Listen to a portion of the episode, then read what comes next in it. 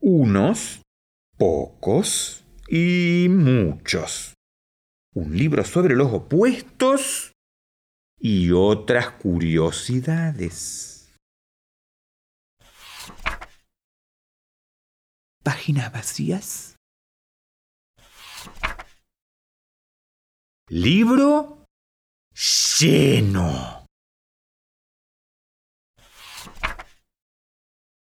¿Lleno de qué? dice el niño, y decimos nosotros, los lectores. Lleno de vida, dice el anciano, y nos invita a conocer unos pocos y muchos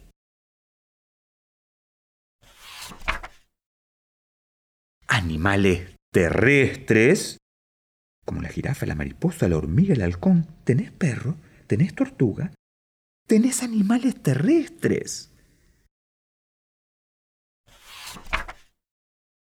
Y animales acuáticos, como el delfín, la medusa, el bagre, el caballito de mar. ¿Tenés pecera? ¿Tenés animales acuáticos? De repente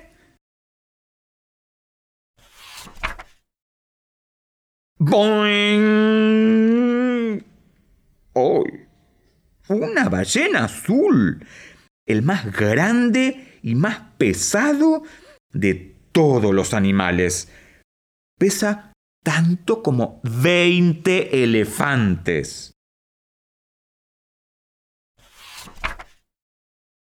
Salimos del agua y sobre la tierra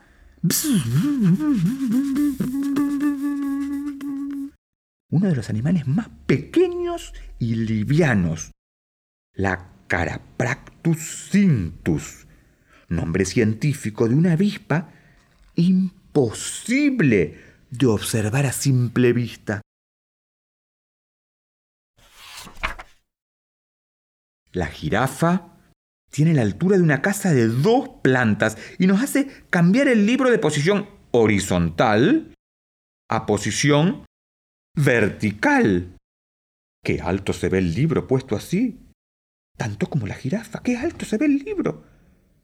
Y nos hace sentir muy, muy bajos. Alto, bajo, horizontal, vertical. Pero, ¿qué mira con tanto interés el animal más alto? Uh, damos vuelta a la página como si fuera un almanaque. Este libro se convirtió en un objeto que se da vuelta como un almanaque y al dar vuelta a la página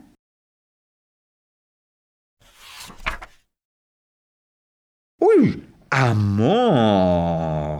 Mm. La jirafa hembra ama a la jirafa macho. No, no, mejor no interrumpamos su romance. Sigamos dando vuelta a la página y dejemos a las jirafas Volviendo el libro a posición horizontal, ¿nos encontramos con un laberinto? No, es una pitón reticulada, la más larga de todas las serpientes. Llega a medir como... ¡Uy, qué cantidad de montones de lombrices en fila! ¿A quién se le ocurre poner montones de lombrices en fila? Pero si la pusiéramos muchísimas lombrices, serían tan largas como una pitón reticulada. ¿Y esto? ¿Esto celestito que está en esta página? No, no, no, no, no, no. Eso no es una lombriz.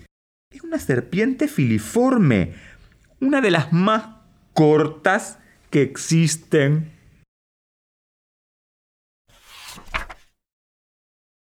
En nuestro recorrido llegamos a una competencia. Estos son los participantes un halcón peregrino, un automóvil, un guepardo, una motocicleta, una tortuga, un perezoso. ¿Quién ganará en esta competencia? ¿Qué puestos ocuparán los demás competidores? ¿Te animás a decir quién gana acá? A ver, unas ayudas. En el mundo animal, el halcón peregrino es el más rápido. Es más veloz que un automóvil de uso familiar. El halcón peregrino, si tu familia tiene auto, es más rápido que tu auto.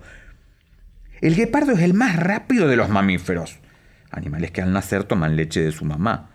Como nosotros, nosotros también somos mamíferos, los seres humanos. El guepardo es más veloz que una motocicleta común. No una motocicleta de competencia, pero de las comunes, la que vemos todos los días en la calle, es más veloz. Pero es menos veloz el guepardo que un auto. El perezoso en tierra es el mamífero más lento. Porque parece que en agua puede ser un poco más rápido, pero en tierra hasta una tortuga puede ganarle. Hasta ahora viste unos pocos ejemplares de animales salvajes. En estas páginas hay muchos ejemplares de animales domésticos, salvaje y doméstico, pocos y muchos. ¿Qué hay en estas páginas? Un cuadro de Frank Marc con un perro tumbado en la nieve. Un cuadro de Paul Serusier con un joven alimentando dos cerdos. Un cuadro de Tiepolo, la Virgen del Jilguero. ¿Dónde está la Virgen? Ah, no, claro, es que se ve solamente el jilguero y el niño. ¿Cuántos animales se ven en el cuadro de Bruegel? ¿Animales domésticos o animales salvajes son? Y este cuadro que se llama El vendedor de verduras. El vendedor de verduras. Pero ¿cuántos animales se ven? Es de Lamberdeon. ¿Son salvajes o domésticos los animales que se ven? Pocos y muchos. Salvajes y domésticos.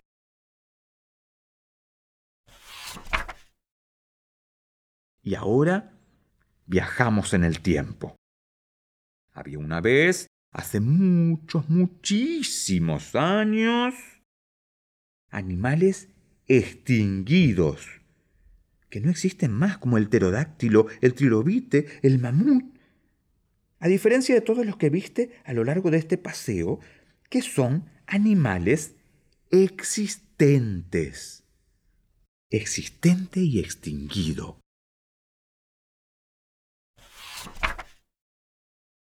Yendo hacia el final, tenemos que taparnos los oídos.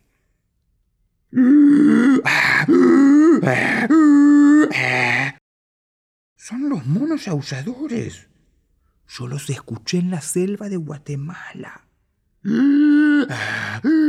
Hacen así los monos aulladores y se escuchan lejísimo. Habitan algunas zonas de América, pero también habitan en estas páginas. Son los animales más ruidosos del planeta. Yo, cuando estuve en Guatemala, no sabía dónde estaban. Es que, claro, sus gritos pueden oírse hasta 160 cuadras de distancia.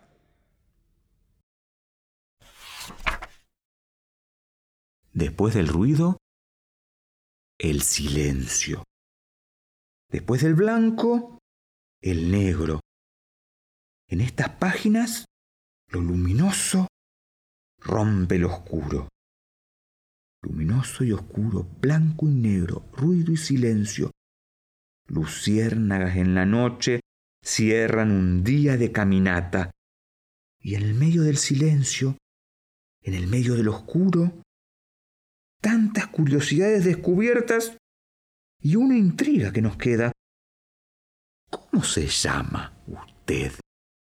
Preguntamos. ¿Cómo se llama este señor que nos acompañó a lo largo de todo este recorrido? ¿Cómo se llama?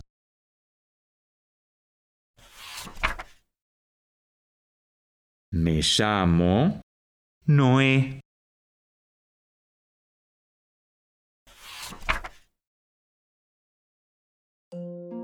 Soy Isvan y el libro que acabamos de leer fue escrito e ilustrado por mí. y está publicado por AZ Editora.